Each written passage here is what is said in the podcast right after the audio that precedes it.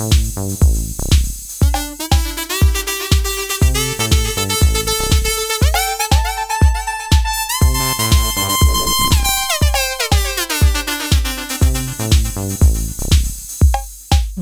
dann einen wunderschönen Advent wünschen wir euch und wir, das äh, bin ich, Esther und bei mir ist der Till. Hallo Till. Hallo. Und Dentaku. Hallo Dentaku. Hallo.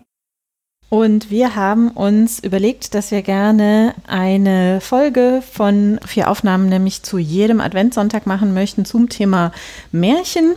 Märchen gehören ja zu unserem gemeinsamen äh, Kulturgut und schon immer haben sie geholfen, Kindern zu zeigen, wie man denn sich richtig verhält. Und wir wollen gerne schauen, wie helfen sie denn auch heutzutage nicht nur Kindern, sondern allen, die sich vielleicht noch nicht so sehr viele Gedanken darüber gemacht haben, wie das jetzt so ist äh, in diesem Internet.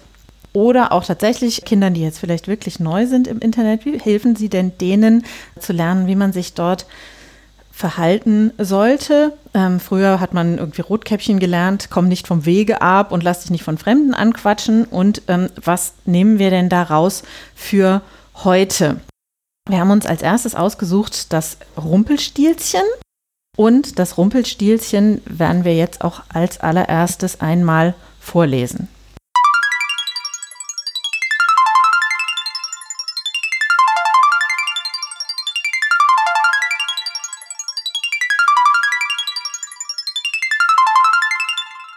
Rumpelstilzchen. Es war einmal ein Müller, der war arm, aber er hatte eine schöne Tochter. Nun traf es sich, dass er mit dem König zu sprechen kam und zu ihm sagte, ich habe eine Tochter, die kann Stroh zu Gold spinnen.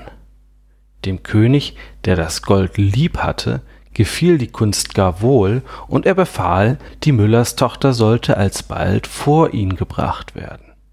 Dann führte er sie in eine Kammer, die ganz voll Stroh war, gab ihr Rat und Haspel und sprach, wenn du diese Nacht durch bis morgen früh dieses Stroh nicht zu Gold gesponnen hast, so musst du sterben. Darauf ward die Kammer verschlossen und sie blieb allein darin. Da saß nun die arme Müllerstochter und wusste um ihr Leben kein Rat, denn sie verstand gar nichts davon, wie das Stroh zu Gold zu spinnen war, und ihre Angst ward immer größer, dass sie zu weinen anfing. Da ging auf einmal die Türe auf und trat ein kleines Männchen herein und sprach Guten Abend, Jungfer Müllerin, warum weint sie so sehr? Ach, antwortete das Mädchen, ich soll Stroh zu Gold spinnen und verstehe es nicht. Sprach das Männchen, was gibst du mir, wenn ich's dir spinne? Mein Halsband, sagte das Mädchen. Das Männchen nahm das Halsband, setzte sich vor das Rädchen und schnurr, schnurr, schnurr, dreimal gezogen, war die Spule voll. Dann steckte es eine andere auf und schnurr, schnurr, schnurr, dreimal gezogen, war auch die zweite voll, und so ging's fort bis zum Morgen. Da war alles Stroh versponnen und alle Spulen voll Gold. Als der König kam und nachsah, da erstaunte er und freute sich, aber sein Herz wurde noch begieriger, und er ließ die Müllerstochter in eine andere Kammer voll Stroh bringen, die noch viel größer war, und befahl ihr, das auch in einer Nacht zu spinnen, wenn ihr das Leben lieb wäre.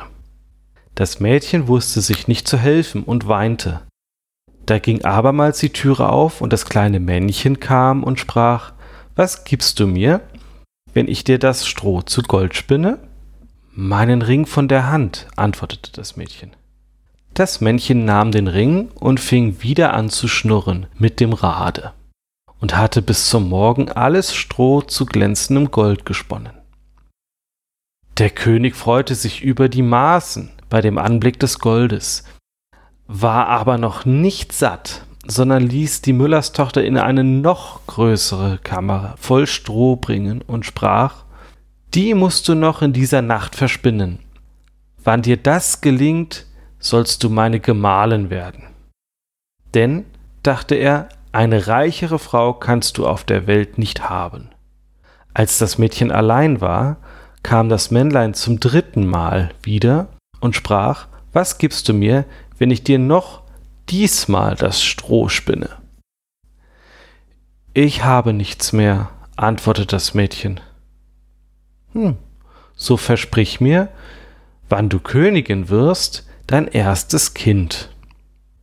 Wer weiß, wie das noch geht, dachte die Müllers Tochter und wusste sich auch in der Not nicht anders zu helfen, so dass es dem Männchen versprach, und das Männchen spann noch einmal das Stroh zu Gold. Und als am Morgen der König kam und alles fand, wie er gewünscht hatte, so hielt er Hochzeit mit ihr, und die schöne Müllerstochter ward eine Königin. Über ein Jahr brachte sie ein schönes Kind zur Welt und dachte gar nicht mehr an das Männchen. Da trat es in ihre Kammer und forderte, was ihm versprochen war.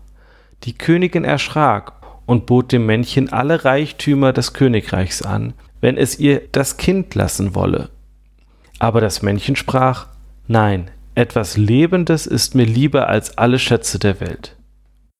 Da fing die Königin an zu jammern und zu weinen, dass es das Männchen doch dauerte, und es sprach Drei Tage will ich dir Zeit lassen. Wenn du bis dahin meinen Namen weißt, so sollst du dein Kind behalten. Nun dachte die Königin die ganze Nacht über alle Namen, die sie jemals gehört hatte, und schickte einen Boten aus über das Land, der sollte sich erkundigen, weit und breit nach neuen Namen. Als am anderen Tag das Männchen kam, fing sie mit Kaspar, Melchior und Balsa an und sagte all die sie wusste nach der Reihe her, aber bei jedem sprach das Männlein, so heiß ich nicht. Den zweiten Tag ließ sie herumfragen bei allen Leuten und legte dem Männlein alle die ungewöhnlichsten und seltsamsten vor, als Rippenbiest, Hammelswade, Schnürbein, aber es blieb dabei. So heiß ich nicht. Den dritten Tag kam der Bote wieder zurück und erzählte, neue Namen habe ich keinen einzigen finden können, aber wie ich an einem hohen Berg um die Waldecke kam, wo Fuchs und Has sich gute Nacht sagen, so sah ich da ein kleines Haus, und vor dem Haus brannte ein Feuer, und um das Feuer sprang ein gar zu lächerliches Männchen, hüpfte auf einem Bein und schrie Heute back ich, morgen brau ich, übermorgen hol ich der Frau Königin ihr Kind. Ach, wie gut, dass niemand weiß, dass ich Rumpelstilzchen heiß. Wie die Königin das hörte, war sie ganz froh, und als das Männlein kam und sprach Nun, Frau Königin, wie heiß ich? Da fragte sie zuerst Heißt du Kunz? Nein. Heißt du Heinz? Nein. Heißt du etwa Rumpelstilzchen? Das hat dir der Teufel gesagt. Das hat dir der Teufel gesagt, schrie das Männlein und stieß mit dem rechten Fuß vor Zorn so tief in die Erde, dass es bis an den Leib hineinfuhr, dann packte es in einer Wut den linken Fuß mit beiden Händen und riss sich mitten entzwei.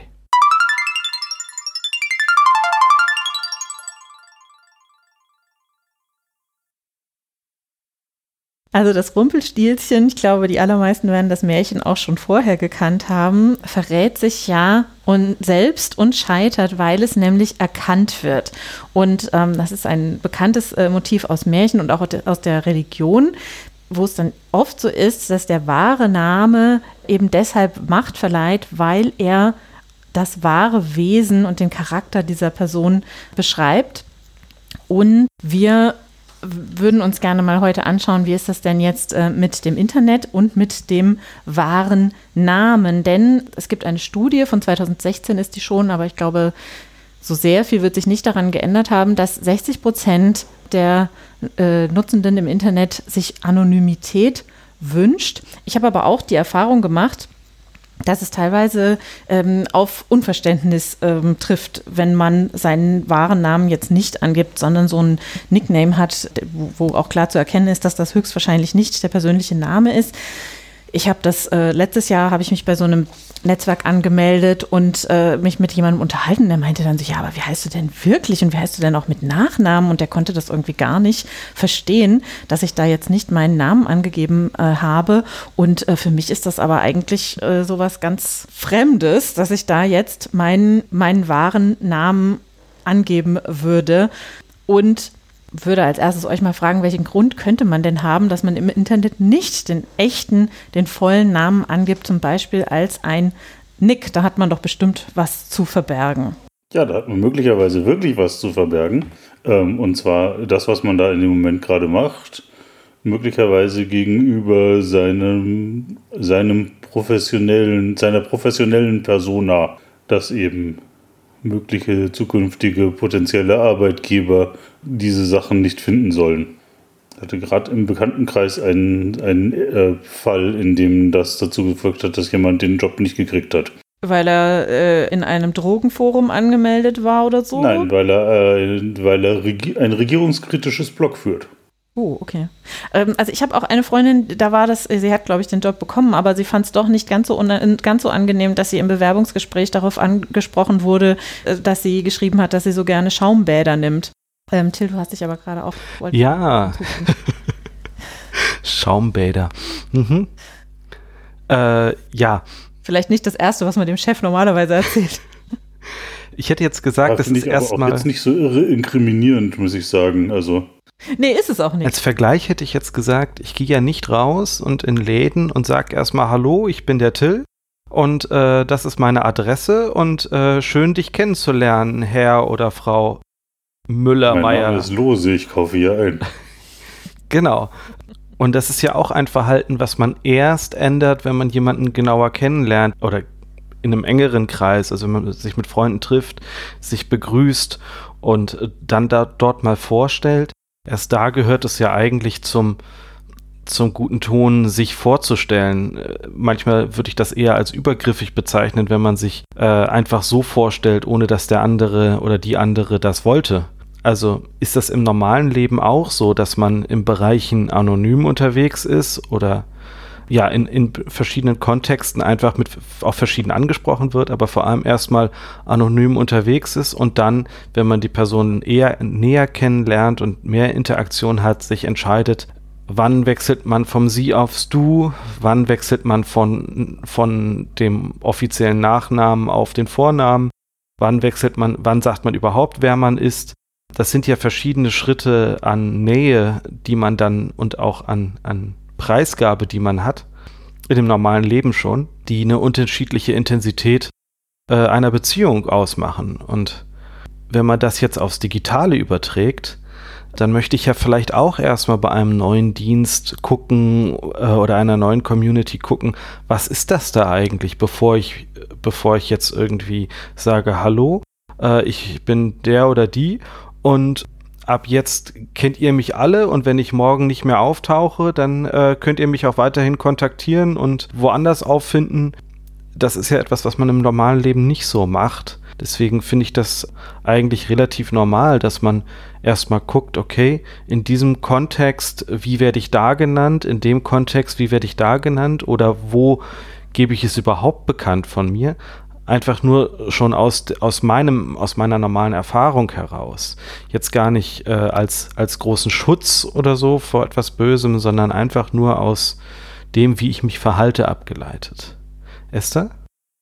Ja, ähm, mir ist da gerade was eingefallen, als du das gesagt hast im normalen Leben, dass man das da ja auch nicht sofort äh, von sich gibt, nämlich gibt es einen äh, Künstler, der mal so ein Projekt gemacht hat, wo er Leute ähm, durch die Stadt hat gehen lassen und die hatten dann über sich, also ich weiß nicht, ob das am Rücken fest war oder ob die das festgehalten haben, einfach so ein Schild, wo dann über ihnen immer praktisch der Name so schwebte, wie das teilweise in Computerspielen oder so ist. Und das ist ja tatsächlich ganz merkwürdig. Also der Normalfall ist es ja tatsächlich nicht, dass man von jedem weiß, ähm, wer er denn ist.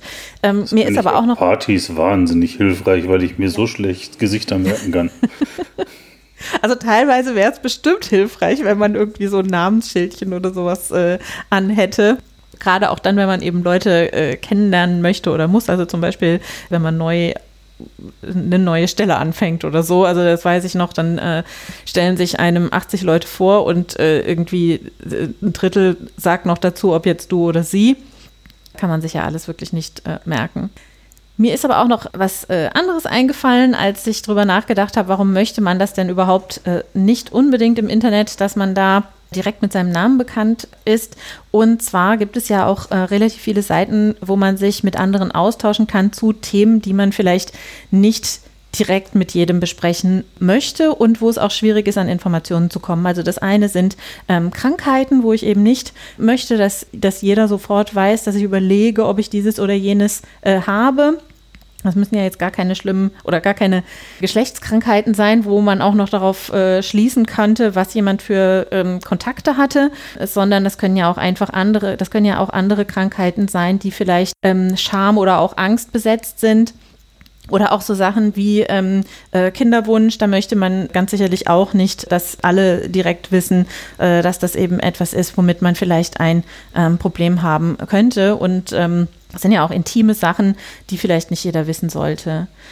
Genauso ist es, äh, wenn es zum Beispiel um politische Ansichten geht. Wir haben ja in Deutschland eine geheime Wahl und äh, da möchte ich vielleicht auch nicht, dass jeder weiß, wie genau da meine Ansicht ist oder äh, was ich wähle, auch wenn das jetzt äh, vielleicht gar nichts Schlimmes ist, sondern es sind äh, einfach persönliche Sachen, die ja nicht jeden etwas angehen. Ich gucke mal, ob ihr was dazu sagt. Ähm, mir ist nämlich ich, auch ich noch das, eingefallen. ich fand das interessant, was Dentaku ja. gesagt hat mit dem geschäftlichen Umfeld, der geschäftlichen, der Business-Persona und dem privaten. Das kennen jetzt vielleicht nicht alle, aber das kann ich total gut verstehen. Es gibt halt private Aktivitäten, die man gerne getrennt hätte von seinen äh, geschäftlichen Aktivitäten. Oder auch das mit dem Schaumbad, ja. Das sind so Situationen, die man gerne vermeiden möchte und die es vielleicht früher auch gab. Also, dass man sagte, okay, bevor ich jemanden einstelle, hole ich mir mal äh, Informationen über den oder die ran und guck mal, ähm, ob ich da was finde, ob ich da Aussagen finde. Aber da ist es ja für einen Job eher interessant, ist die Person geeignet, diesen Job auszuüben. Daher würde man vielleicht auch eher Fragen stellen, in den Bereich oder sich Informationen über solche Bereiche einholen und nicht gerade über die letzten Partybilder, die man aber, wenn man jetzt im Internet nach einem Namen sucht und immer den gleichen Namen findet, würde man jetzt oder benutzt als, als äh, Mensch, würde man da ja alle Aspekte sehen. Auch die, die ich, die äh, ein zukünftiger Arbeitgeber oder ein Arbeitgeber auf der Suche nach äh, einem nach der Einschätzung vielleicht gar nicht sehen möchte und auch uninteressant sind, eigentlich für die Jobqualifikation aber dann doch beeinflussen können in der Auswahl. Esther, hattest du da eine Anmerkung? Ja, ähm, äh, dem kann ich allem voll zustimmen und ähm, ich finde es aber auch unangenehm, wenn ich gar nicht so beeinflussen kann, was denn jetzt andere von vornherein über mich wissen. Und äh, mir ist es mal, nein, mir ist es persönlich nicht so gegangen, aber ähm, ich hatte mal den Fall als Lehrerin, dass klar war, es kommt eine neue Schülerin an die Schule und in meine Klasse und ähm, ich habe der Klasse gesagt, ja, so ab nächste Woche neue Schülerin, äh, der und der Name. Ja, ah, die googeln sie sofort. Und das äh, finde ich, das kann doch nicht, das ist einfach unfair der Person gegenüber dann. Da hast du das Entsetzen in meinen Augen, hat man auf der Tonspur jetzt nicht mitgekriegt, aber ja, das ist vielleicht auch einfach das neue, das ist die neue Welt, sag ich jetzt mal. Ja, genau, aber das, das Problem ist, glaube ich, auch eher auf der Seite der, der Verarbeitung dieser Information. Also das haben wir ja jetzt bei dem Schaumbad-Beispiel auch gesehen. Anpassen muss sich da, glaube ich, eher die, ähm, die Arbeitskultur die eben, wenn sie Personen googelt, heutzutage dann solche Sachen rausfindet, mit denen sie nichts anfangen können und das dann einfach vielleicht unter den Tisch fallen. Die müssen lernen, das unter den Tisch fallen zu lassen, was sie nichts angeht. Ja, wobei das jetzt eher auf der anderen Seite war. Also dieses, hey, äh, ich möchte, eine neue Person tritt in mein Leben. Wie erfahre ich, was das für eine Person ist, hat sich über die Jahre verändert. Und die Frage ist, können wir darauf Einfluss nehmen, indem wir Pseudonyme verwenden? Ja, das ist momentan ja. unsere einzige Möglichkeit, einer simplen Suche nach dem Namen zu entgehen. Und kann man ja hypothetisch sagen, da ist jetzt eine Person, die hat angefangen, ein Projekt X zu machen und das ist nicht mehr weitergegangen. Also zum Beispiel wollte ein, ein Podcast aufnehmen, hat eine Folge rausgebracht und danach aufgehört. Das kann ja ganz viele Gründe haben, die man nicht unbedingt erfährt. Wenn man jetzt aber mitkriegt, ah, diese Person hat das gemacht und daraus etwas interpretiert, ja, ist wohl offensichtlich gescheitert, das Projekt, hat kein Durchhaltevermögen oder was auch immer man da rein interpretieren mag wäre nicht passiert mit einem Pseudonym, wenn jemand einfach mal ausprobieren möchte, ob das geht und dieses Projekt gar nicht weiterführt, weil es einfach, einfach nichts war für die Person und das ist vielleicht ein schlechtes Beispiel, ich weiß es nicht, aber wenn jemand ganz viel anfängt, aber nicht fortführt, dann kann diese Person als sprunghaft wahrgenommen werden. Wenn man aber ganz viel ausprobieren möchte, um sich selbst zu finden, ist das doch eigentlich etwas Großartiges. Wenn man also vermeiden möchte, als sprunghaft wahrgenommen zu werden, könnte man mit vielen verschiedenen Pseudonymen dem entgegenwirken, dass jemand es als sprunghaft empfindet und gleichzeitig sich selbst finden. Ich finde es aber bedenklich, dass wir als Gesellschaft irgendwie, oder dass das, vielleicht bin auch nur ich das, keine Ahnung, wir darüber nachdenken, bevor wir irgendwas ausprobieren, wie schützen wir uns vor den negativen Auswirkungen? Also okay, ich habe einen Mechanismus, ich nehme jedes Mal einen anderen Namen, ich muss jedes Mal einen anderen Namen nehmen, ansonsten kann mir das äh, ewig anhängen, bevor ich etwas richtig ausprobiert habe. Also äh, andersrum fände ich es schön, wenn der Default wäre, dass Leute erstmal mit einem Pseudonym anfangen können, es ausprobieren können und dann eine bewusste Entscheidung treffen könnten. Ich möchte jetzt meinen Klarnamen haben. Da gehe ich jetzt schon sehr weit in eine Forderung rein, äh, merke ich gerade. Genau, die gerade bei, wenn du, um was auch immer du da machst, Webseiten zu betreibst, ja auch nicht so ohne weiteres zu erfüllen ist. Genau, genau. Es macht es nicht einfach mit ganz vielen Namen. Ähm, aber es. Wahrscheinlich wäre es deutlich besser, man würde sich irgendeinen aller, also einmal irgendeinen Allerweltsnamen zulegen, unter denen man diese ganzen Sachen anfängt. Also Max Hans Müller. Müller. John Doe. Ja, genau. Und Erika Musterfrau, oder? Wie heißt sie? Die hieß, die hieß glaube ich, Mustermann mit Nachnamen. Oder Monika. Monika Mustermann. Ah. Die Frau vom Personalausweis. Okay. Otto, Normalverbraucher. Auch nicht schlecht. Genau. Äh, ich möchte noch eins hinzufügen und zwar, das haben wir jetzt noch nicht genannt, sondern, also beziehungsweise wir hatten bisher so Beispiele, wo es einem vielleicht unangenehm ist und wo man auch Probleme bei der Arbeitssuche oder grundsätzlich im Job ähm, bekommen kann. Aber eine weitere Sache, die wir so ein bisschen gesehen haben, äh, ist, dass viele Leute ja auch großen Anfeindungen dann ähm, im, im Internet leben müssen und dass es teilweise tatsächlich solche auch solche Listen gibt äh, von Leuten, äh, wo manche politische Richtungen der Meinung sind, gegen die müsste man da mal was tun. Und wenn die dann natürlich ähm, mit ihrem Klarnamen genannt sind, ist es natürlich wesentlich einfacher, von denen auch die Adresse herauszufinden oder ähm, um den, weiß ich nicht, irgendwas Unangenehmes nach Hause zu schicken oder ähnliches. Und in dem Fall ist es natürlich dann wirklich wichtig, dass man sich tatsächlich schützt und dass man da seinen Namen eben nicht angibt. Ganz abgesehen davon, da sind wir jetzt gar nicht auf, äh, drauf eingegangen, sind solche Sachen wie ähm, Whistleblower oder sowas, die eben äh, oder äh, auch Quellen bei äh, im Journalismus und so weiter, wo man wirklich eben anonym bleiben muss. Und äh, das sind aber jetzt nicht die äh, Sachen gewesen, über die wir jetzt gesprochen haben und wahrscheinlich doch auch die etwas selteneren Fälle und nicht das, was für den für Erika Musterfrau und Otto Normalverbraucher vielleicht unbedingt in äh, Betracht kommen. Ja, vor allem, weil eine Quelle in einem, in einem Journalist, also in einem journalistischen Kontext oder ein Whistleblower, die müssen ja auch nicht benannt werden.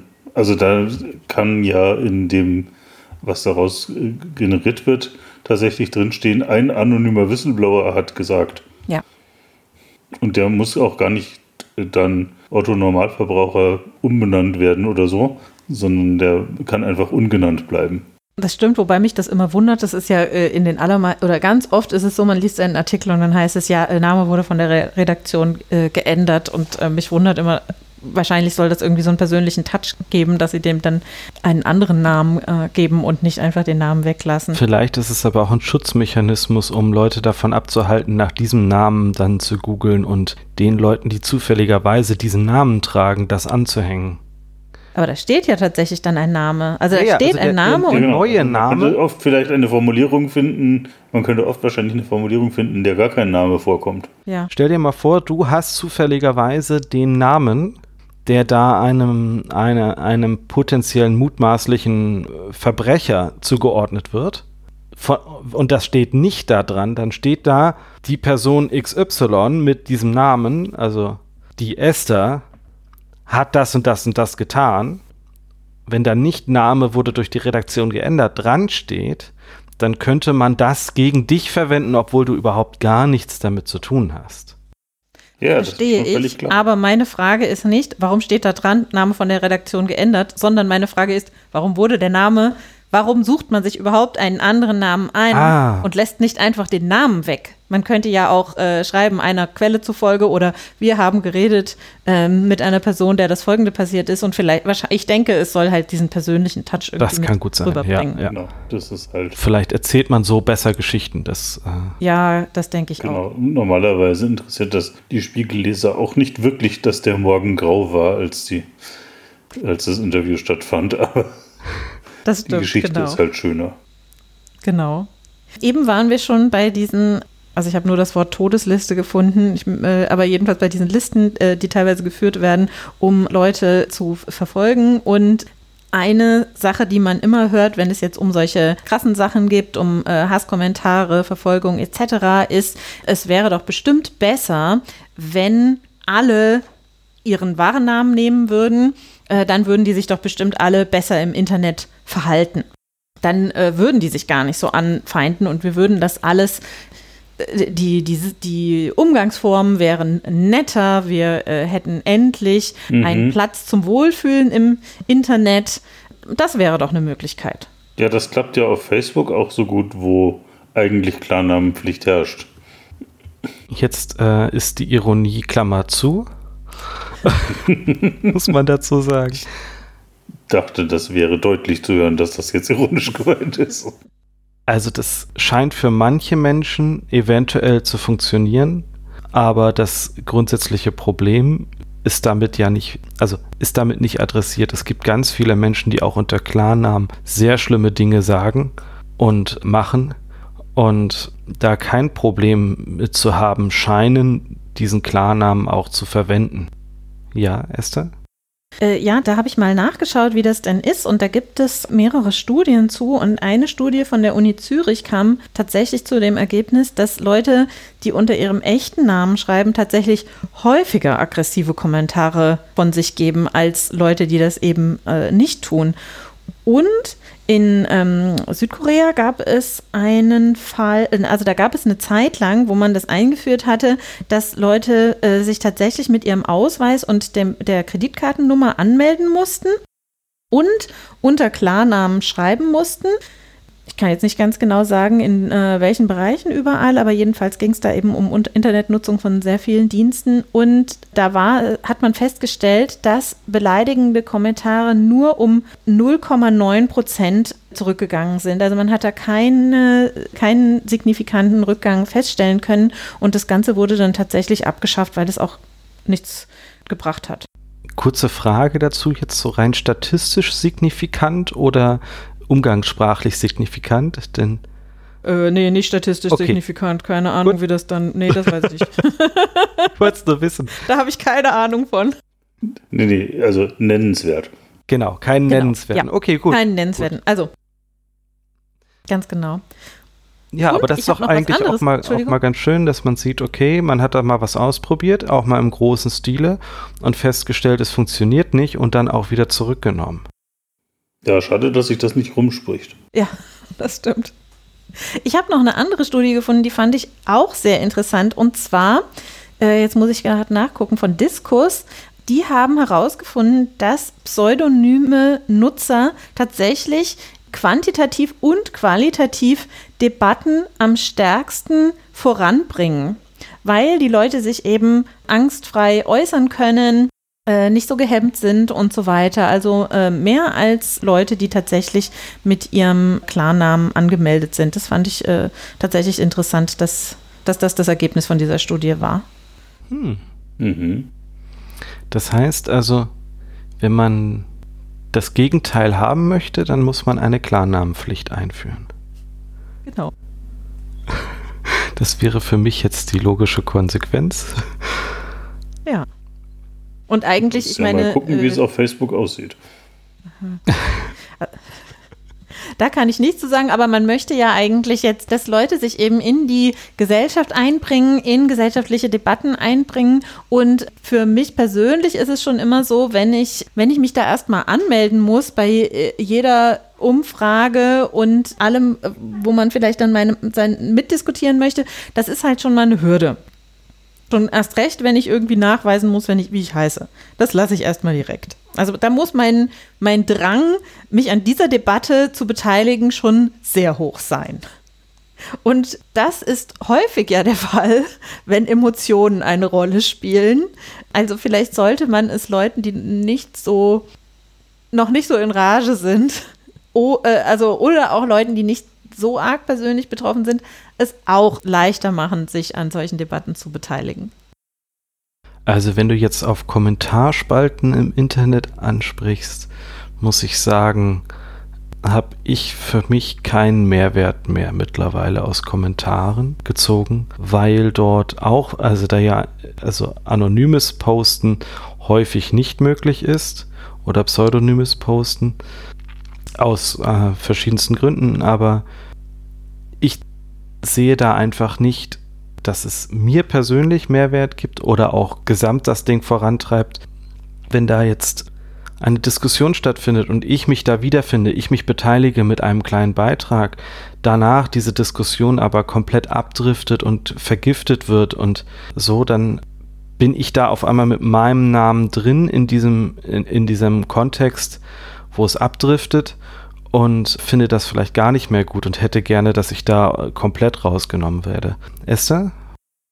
Ja, ähm, also ich persönlich mag diese Kommentarspalten. Ich lese es oft ganz gerne, weil ich den Eindruck auch habe, so in meinem Freundeskreis und da ähm, da denken viele Leute doch relativ ähnlich und das ist für mich so die Chance, mal ein breiteres Bild zu bekommen. Aber ich habe jetzt eigentlich gar nicht nur an solche Kommentarspalten zum Beispiel von Zeitungen gedacht, sondern auch überlegt, dass man ja, äh, dass es ja immer mehr Überlegungen gibt auf regionaler Ebene? Wie kann ich mich einbringen in mm, die Stadtentwicklung zum Beispiel oder auf kommunaler Bundesebene etc. Oder dann auch, wenn es um Europa geht, dass Leute sich eben daran beteiligen, diese Gesellschaft weiterzubringen oder, ähm, oder ähnliches. Also man möchte, äh, also oft geht es ja jetzt darum, wie kann ich denn diese Digitalität dann da benutzen. Und äh, ich dachte mehr jetzt auch an solche Sachen. Und da ist oh ja, halt sehr gutes Beispiel übrigens. Der, ähm, der Bürgerhaushalt von Stuttgart, mhm. wo jedes Jahr äh, Vorschläge gemacht und diskutiert werden.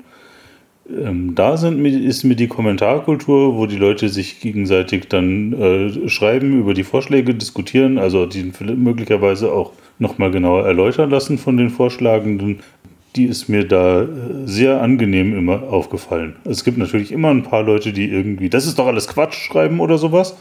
Aber. Ähm, Hör auf zu gendern.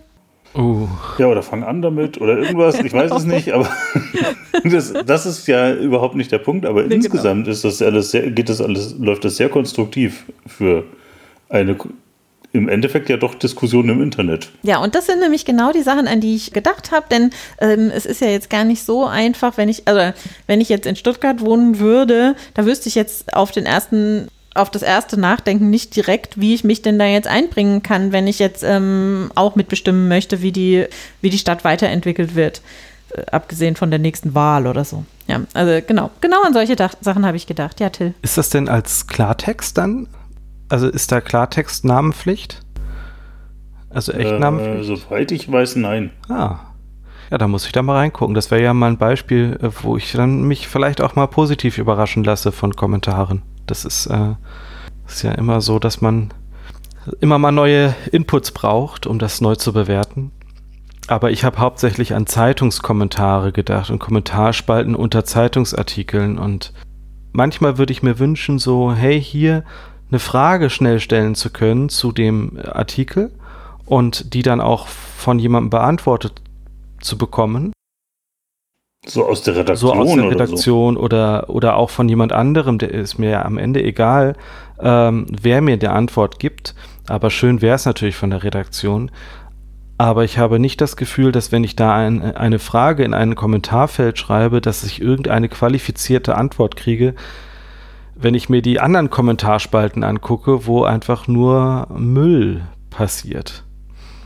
Aber vielleicht, vielleicht. Ja, tatsächlich sind die, die Kommentarspalten der großen Zeitungen, habe ich das Gefühl, sind inzwischen hauptsächlich noch Beschäftigungstherapie für Strolle. Damit die woanders nicht schreiben. Ja, möglicherweise. Weil, denn wenn man sich zum Beispiel die Blog-Kommentare der meisten Podcasts anschaut, geht es da sehr konstruktiv zu nun wieder. Ah ja. Wahrscheinlich, weil man sich tatsächlich erstmal irgendwie ein, zwei Stunden Kram anhören muss, um ernsthaft kommentieren zu können. und nicht einfach nur die Überschrift des Artikels lesen und dann jetzt geht's los. Und dann das Standardrepertoire abgeht, ja. Ja, insbesondere wenn irgendwas mit Fahrrädern zu tun hat oder so. Hast du gesagt? Entschuldigung, das eskalierte jetzt zu schnell. Okay, dann ähm, hat aber der Till vorhin gesagt, ist man denn da verpflichtet, seinen äh, Klarnamen anzugeben? Und das wäre doch mal auch eine Frage. Ist man denn nicht verpflichtet? Wir haben vorhin schon Facebook genannt, wo man seinen echten Namen angeben muss. Leider fehlt uns heute äh, unsere Juristin, die Franka, die heute leider nicht kann und da vielleicht noch was zu sagen könnte. Aber was sagt ihr denn dazu? Naja, also die, ich habe da schon mal mit einem Juristen drüber geredet. Es ist natürlich tatsächlich so, dass Facebook in seinem Dienst Hausrecht hat und deshalb verlangen kann, dass du da nur teilnehmen darfst, wenn du deinen Klarnamen angibst. Aber wirklich überprüfen, dass das auch dein Klarname ist, könnten sie nicht. Deshalb reicht es in der Regel, einen plausiblen Namen anzugeben. so wie jemand halt heißen könnte. Ja, vielleicht sollte man sich da auch äh, bewusst machen, dass man ja teilweise eben einen Vertrag eingeht. Ähm, also da kommt es vielleicht jetzt nochmal drauf an, was das denn genau für ein Dienst ist. Und oft hat, hat man natürlich auch ein Interesse daran, seinen tatsächlichen Namen anzugeben. Also wenn ich jetzt im Internet bei irgendeinem Dienst was bestelle, möchte ich ja, dass das tatsächlich auch an mich geliefert wird. Und ja, du äh, dann musst uns eventuell halt sehr viele Namensschilder in deinem Briefkasten anbringen. Ja, ganz genau. Abgesehen davon, äh, dass es zum Beispiel bei der E-Mail-Adresse wo ich äh, diverse habe, die nicht auf meinem Namen äh, laufen, aber auch welche, die auf meinen Namen laufen, ähm, wo es dann doch eben ganz gut ist, wenn ich mich bei meiner Bewerbung, wenn ich die nicht abschicke mit äh, sahnetörtchen.hotmail.com, sondern tatsächlich. Oh.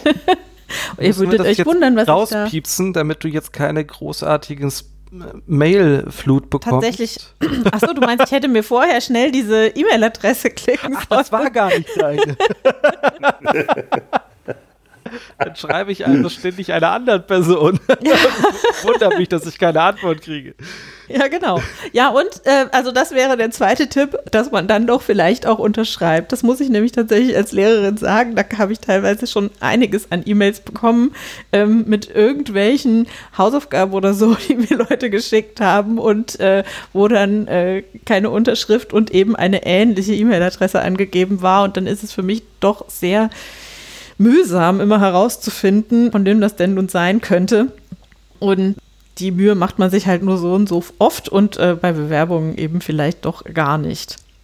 Ja, also man muss ein bisschen gucken nach den Verträgen, aber ich bin immer für Datensparsamkeit. Ich bin, fühle mich auch äh, selten dazu verpflichtet, da jetzt mein tatsächliches Geburtsdatum anzugeben, denn die Frage ist ja immer, wofür brauchen die Leute denn das tatsächlich? Genau, wobei das bei Facebook gefährlich ist, weil da kenne ich eine eine Person aus dem näheren Bekanntenkreis, die bei Facebook ein erfundenes Geburtsdatum angegeben hat und Facebook zeigt aber den Kontakten ja an, lalala, hat heute Geburtstag. Seitdem wird sie das andere Geburtsdatum nicht mehr wieder los und hat zweimal im Jahr alle Leute vor der Tür stehen und gratulieren. Mit Geschenken, ich weiß gar nicht, warum du warnst, das hört sich eigentlich super an.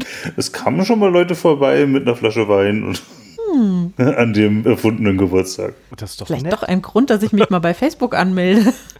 Ja, das ist, äh, also wenn ich das richtig verstanden habe oder im Gedächtnis habe, ist laut der DSGVO das auch nicht nötig für ein soziales Netzwerk, Klarnamen zu haben. Auch wenn Facebook sagt, dass sie das haben wollen, ist es eigentlich nicht technisch nötig, wie eben bei einer Bestellung, wo es nötig ist, wo du einen Vertrag eingehst, deswegen ist es eigentlich nicht, kann es keine Pflicht geben, den Klarnamen zu senden, äh, zu benutzen. Aber ich denke, Doch, da. Pflicht nicht. Da, also sie wollen sie es halt und, und sie haben halt Hausrecht und wenn du ihnen nicht gefällst, aus welchem Grund auch immer, können sie dich rauswerfen in einem gewissen Maße, wenn es ähm, und dann musst du wahrscheinlich vor Gericht gehen und das deine Teilnahme an diesem Netzwerk wieder einklagen. Ich denke, die letzten Urteile sind da noch nicht gesprochen, aber ich würde da mal auf äh, Franka setzen das nächste Mal. Genau, vielleicht tragen wir das nochmal nach. Mit der Einschätzung, aber mein Kenntnisstand war, dass sie nicht äh, das zwar reinschreiben dürfen in ihre AGBs, aber diese AGBs, also dieser Teil dann ungültig ist. Solange es nicht technisch nötig ist. Also wenn man zum Beispiel einen Vertrag abschließt, dann sollte da wahrscheinlich der richtige Name draufstehen. Wenn man also. Also man kann durchaus in allgemeine Geschäftsbedingungen auch noch Bedingungen reinschreiben, die nicht schon durch ein Gesetz vorgeschrieben sind, weil sonst bräuchte ich ja die allgemeinen Geschäftsbedingungen nicht. Ja, aber eine Pflicht dessen, die nicht begründet ist, über äh, und wenn, aber ich, ich, dünnes Eis, ich glaube, es geht nicht, dass du es verpflichtend machen kannst. Ich weiß aber, dass diese Plattform, dass manche Plattformen es trotzdem für sich haben wollen und das auch in ihre AGBs schreiben und eventuell auch Leute rausschmeißen, wo es offensichtlich kein echter Name ist. Also wahrscheinlich hat man jedenfalls keinen Anspruch, dass man nicht rausgeschmissen wird dann. Aber ganz ehrlich, genau. da äh, sehe ich schon, da weiß ich schon ganz genau, dass die Franka mich wie jedes Mal bei so einer Frage anguckt und sagt, ja, ja, alle denken immer, äh, sie können das besser als die JuristInnen und äh, jeder kann ja, ja äh, weiß ja Datenschutz und so weiter. Denke ich nicht. Das ist nur mein, mein Laienkenntnisstand. Der kann vollkommen falsch sein. Genau, und, und, und, um das abzuschließen, wer will überhaupt auf Facebook? Genau. Solange man das jetzt nicht weiß, dann kann man sich halt überlegen, geht man auf Facebook oder nicht. Und äh, wenn der soziale Druck nicht ho zu hoch ist, dann kann man da auch einfach nicht hingehen. Den sozialen Druck kann ich da aber nicht einschätzen in anderen der ist Communities. Individuell. Ja, ganz genau. Meine letzte Frage ist, ist es denn schlimm, wenn ich jetzt meinen Namen angebe? Jetzt kommt die juristische Antwort. Ach so. Mhm. Es kommt drauf an. ja, super.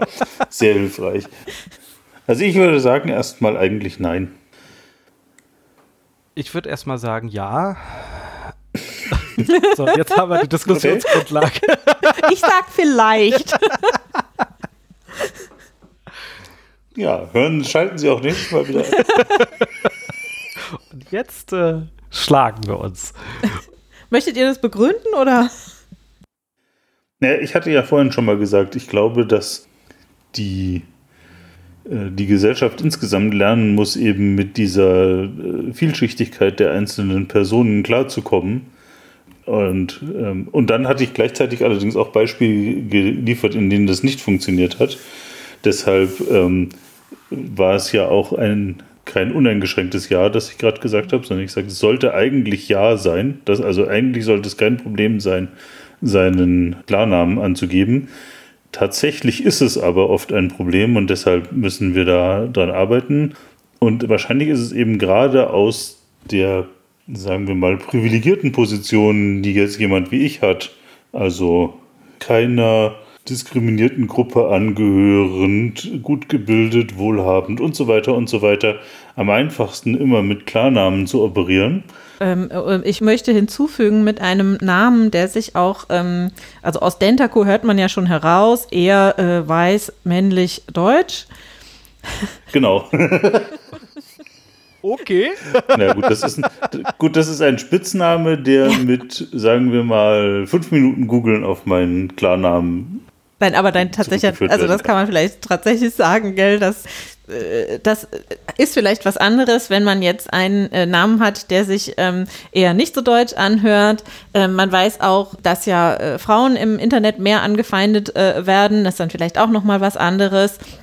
Also das, da hast, das wollte ich hinzufügen, wo du gerade meintest, du eher privilegiert und keiner Minderheit angehörig. Mhm.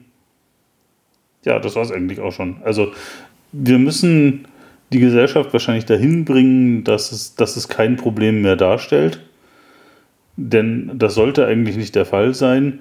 Und die Leute, an einem Ende muss man anfangen. Und die Leute, die kein Problem haben, können schon mal anfangen. Die anderen sollten sich schützen können, dürfen. Und vielleicht ist die neue Art von Pseudonym ja vielleicht auch wirklich besser ein, ein plausibler Name, der einfach der Person nicht gehört.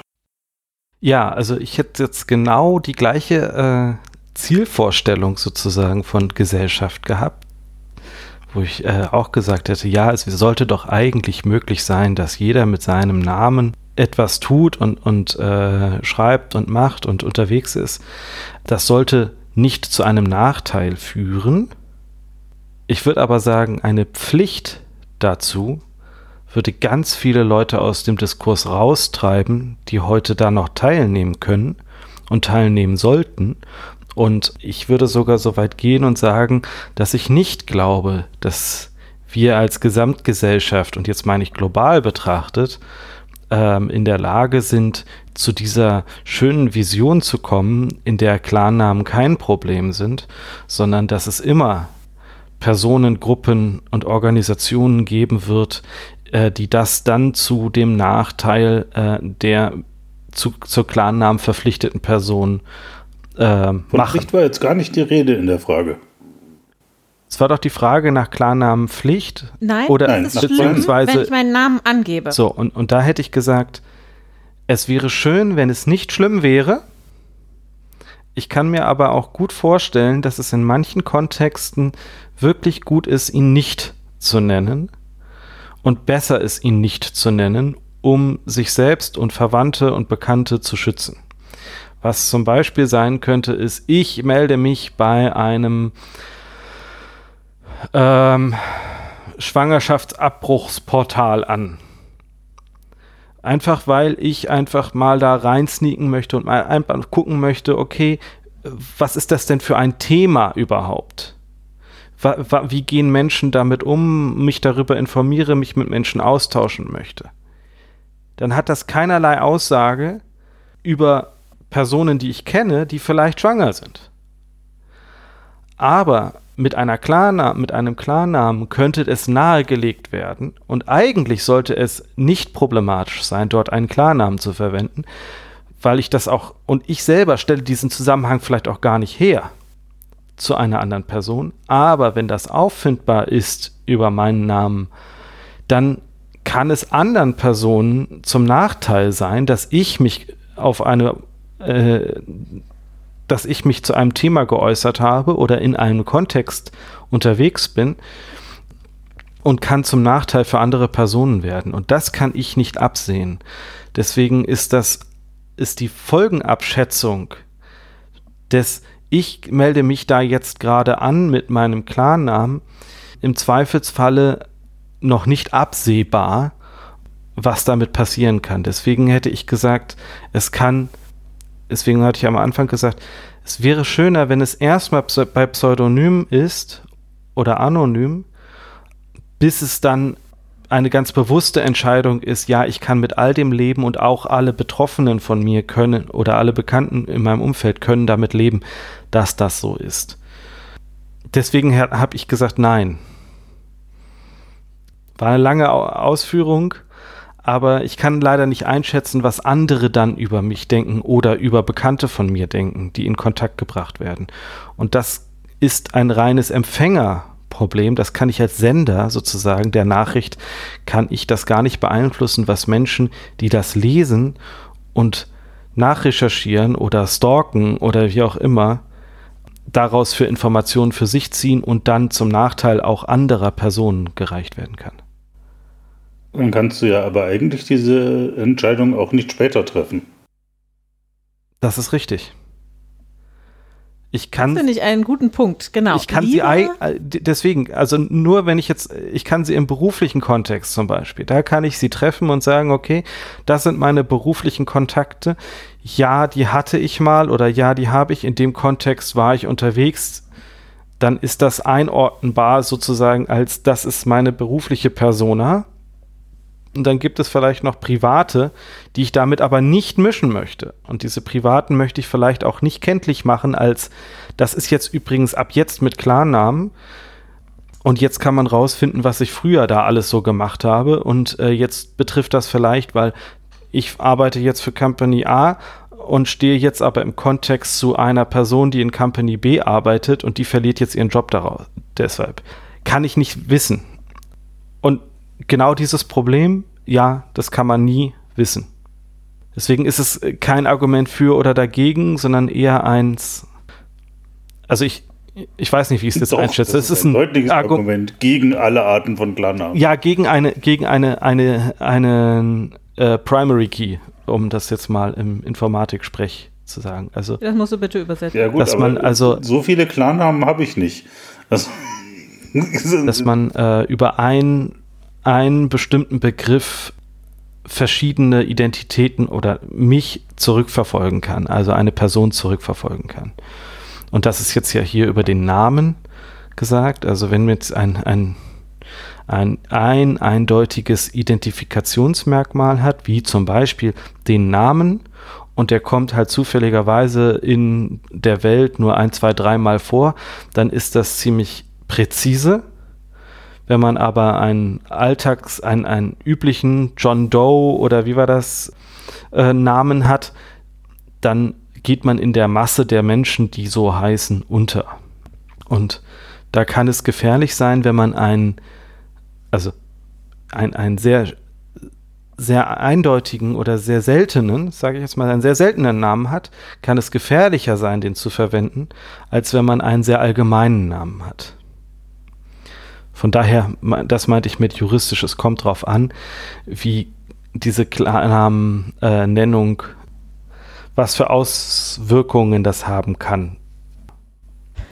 Okay, äh, dabei sind eure beiden Positionen gar nicht so unähnlich, auch wenn wir jetzt hier einmal Ja und einmal Nein gehört haben, aber dann eine eher ähnliche ähm, Begründung.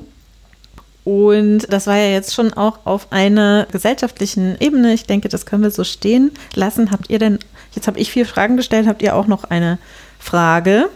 Ich hätte noch eine Anmerkung zu ja. dem gerade mit den Klarnamen, weil äh, jetzt hat der Till ja schon das berufliche Umfeld und diese äh, praktisch Office-Persona äh, ins Spiel gebracht.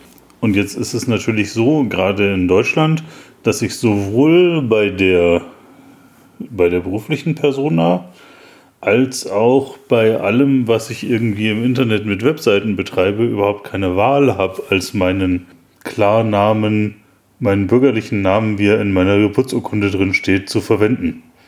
Das ist nämlich an beiden Stellen vorgeschrieben. Ja, also das ist unter anderem, also das eine ist auf alle Fälle diese sogenannte Impressumspflicht. Gell? Also das meinst du? Mhm.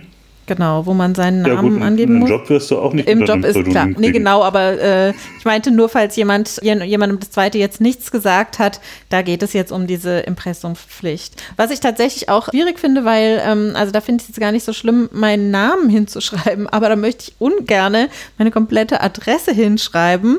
Ab, ganz abgesehen mal von der Telefonnummer, was ich auch nicht hilfreich finde, denn äh, also die Telefonnummer ist selten das, wie man mich am besten erreicht. Aber soweit ich weiß, ähm, man es machen kann, dass man sich, äh, also es gibt so Dienste, die man da beauftragen kann und wo dann praktisch die, wo man deren Adresse angibt und äh, die Post dann hingeschickt bekommt und dann eben nicht äh, irgendwann jemanden, der das doof fand, was man da geschrieben hat, äh, vor der, an der Haustür klingelt. Äh, ja, da müssen wir aber auch die Franka nochmal fragen, ob das geht. Das ist nämlich, soweit ich weiß, umstritten. Es muss sich nämlich nach dem Gesetz um eine ladungsfähige Anschrift halten, handeln. Und ladungsfähig ich weiß nicht, ob das nicht. als ladungsfähige Anschrift gilt. Also soweit, so, also es gab, es gibt eine neue, relativ neue Folge von der äh, Rechtsbelehrung, heißt der Podcast, mhm. Podcast, glaube ich. Und da hatte ich es so verstanden, dass das möglich ist. Wenn man über die Adresse geladen werden kann, dann kann das ja gut sein, dass das geht. Ja. Ja, also da ja, habe ich genau. das so verstanden, dass es genau, also die, geht.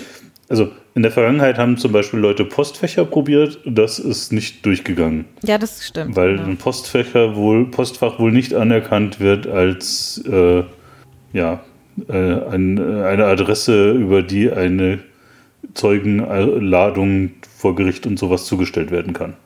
Also, falls ihr das nochmal wissen wollt, ist es die Rechtsbelehrung von, vom 22. Juni, die Folge 94.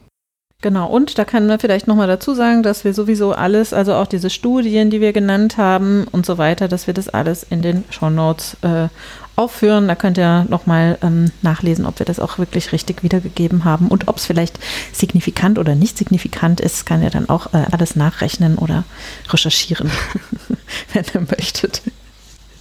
Also, ich habe noch eine Idee. Ja. Ich, äh, ich habe hab viel nachgedacht über Rumpelstilzchen. Und dort ist es zwar, ist zwar immer der Name das, was genannt wird. Und jetzt haben wir sehr viel über Klarnamen gesprochen. Ich hätte das aber noch als etwas anderes gesehen, wo es noch viel klarer ist, dass man das geheim halten sollte.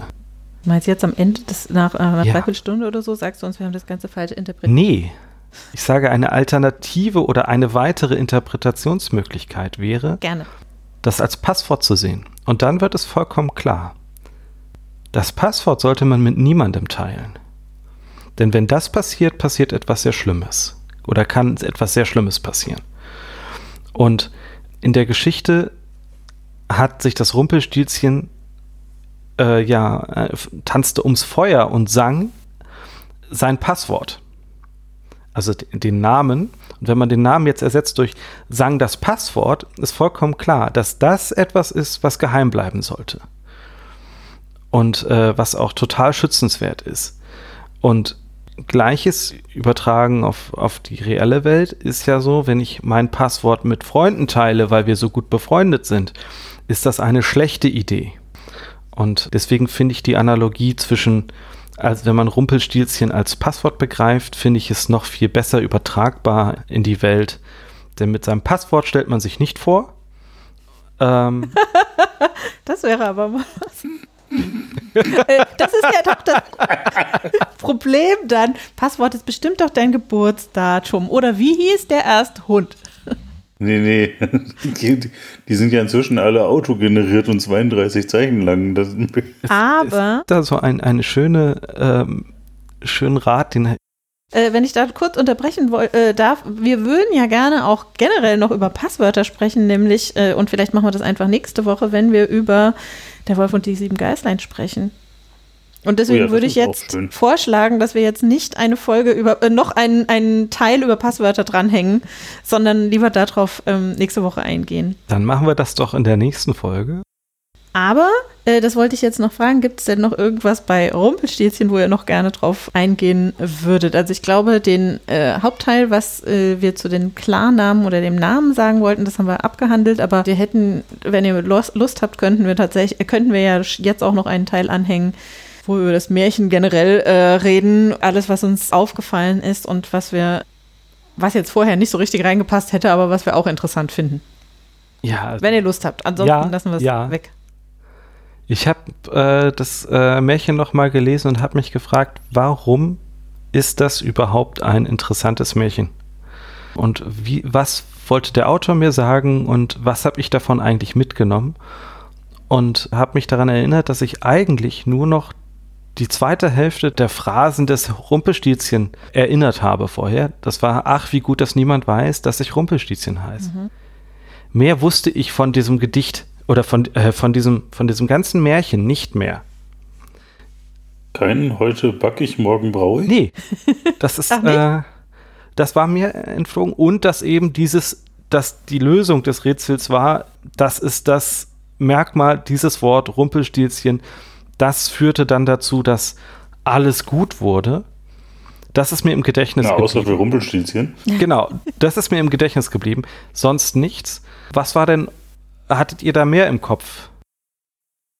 Also ähm, das sind tatsächlich schon so die Sachen, die ich im Kopf hatte. Aber wenn du fragst, was will der Autor uns denn damit sagen, das weiß ich natürlich auch nicht.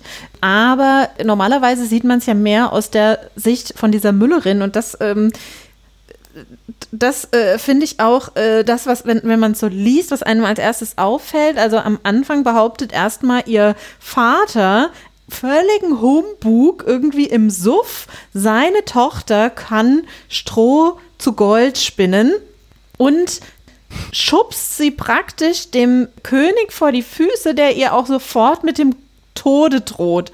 Und sie weiß, sie kann es nicht. Natürlich kann sie es nicht. Und irgendwie kommt aber jemand, der ihr hilft.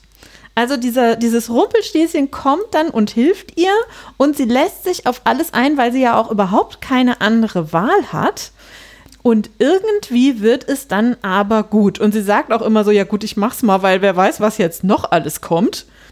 Und irgendwie ergibt es sich und irgendwie findet sich eine Lösung. Also das ist so das, was, äh, was ich, also man kann bestimmt ganz viel anderes auch äh, hineininterpretieren, aber das ist so der eine Sache, die ich da mitnehmen würde. Die wird ja total rum, also die will ja, also die wird ja auch nicht gefragt, ob sie den König heiraten will. Also der Das König ist- findet ich find es eine diese tolle. Das aber total absurd. zu der Zeit. Ja, für eine Müllerin vielleicht schon. Also da hat man ja normalerweise nicht diese arrangierten Ehen, um irgendwie voranzukommen im Leben. Das ist ja auch eine merkwürdige, also ich weiß nicht, ähm, ich äh, jetzt mal übertragen auf unsere Zeit, ich äh, war noch selten in der Kneipe nebenan und plötzlich kam Angela Merkel durch die Tür, der ich dann halt irgendwas vom Pferd erzählt habe. Also ich fand das, äh, also der Vater kommt gar nicht gut weg bei mir, also so gar nicht, gar nicht, gar nicht. Ja. Der König Der kommt auch aber auch nicht. nur am Anfang vor. Also wie kann das sein, dass ein König einfach irgendwem dahergelaufenen so einen Schwachsinn glaubt? Da, allein, dass das möglich sein mag, ja, ja.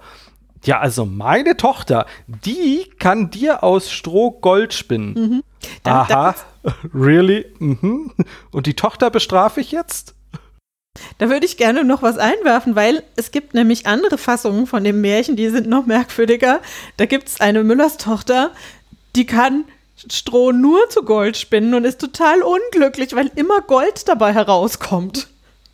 Ja. Und ähm, da weiß ich auch nicht, wo der Ursprung von Das ist diesem mehr so eine Kö König Midas-Sache, oder? genau.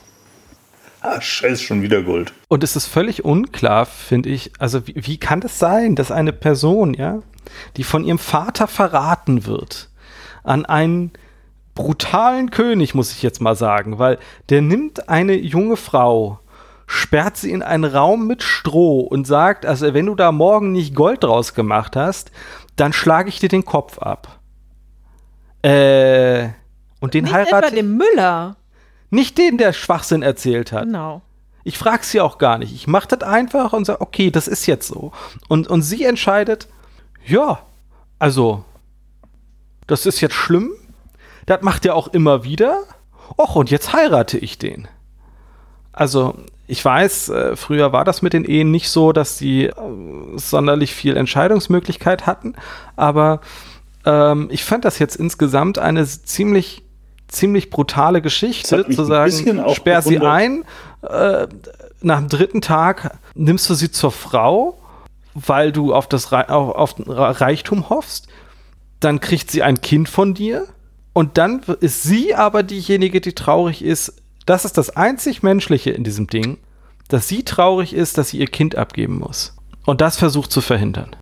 Was mich total auch gewundert hat, ist, dass mit der, mit der Hochzeit praktisch offensichtlich diese Stroh-zu-Gold-Spinnerei aufgehört hat. Das wollte ich auch gerade sagen, weil eigentlich sagt der König ja, ha, die heirate ich. So eine reiche Frau kriege ich ja nie im Leben, finde ich ja sonst nie wieder. Ja. Und das kann sie ja dann eigentlich gar, gar nicht mehr, schon gar nicht, nachdem das Ru- Rumpelstilzchen sich vor Wut zerreißt. Und sie muss es anscheinend auch nicht mehr. Ja, wahrscheinlich war das schon so viel Gold, dass ja, genau. das hat einfach für immer gereicht. Ja. Irgendwann kann man es auch nicht mehr versaufen. Also es ist, äh, es ist auf so vielen Ebenen so unklar. Ich habe eine Interpretation des Ganzen noch gesehen, die kam mir sehr schlimm vor. Das ist die, naja, wer ist eigentlich Rumpelstilzchen?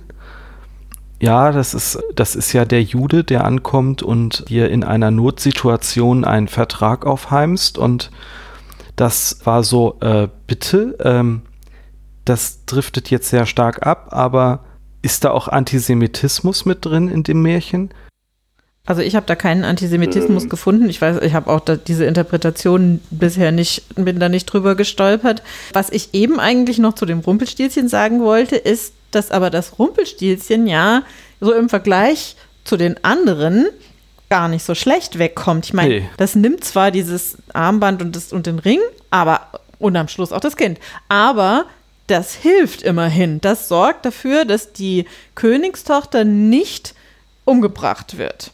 Und es müsste ja. es nicht machen. Also es ja, es nutzt aber auch eine Notsituation einer, einer Person aus für sein eigenes Wohl.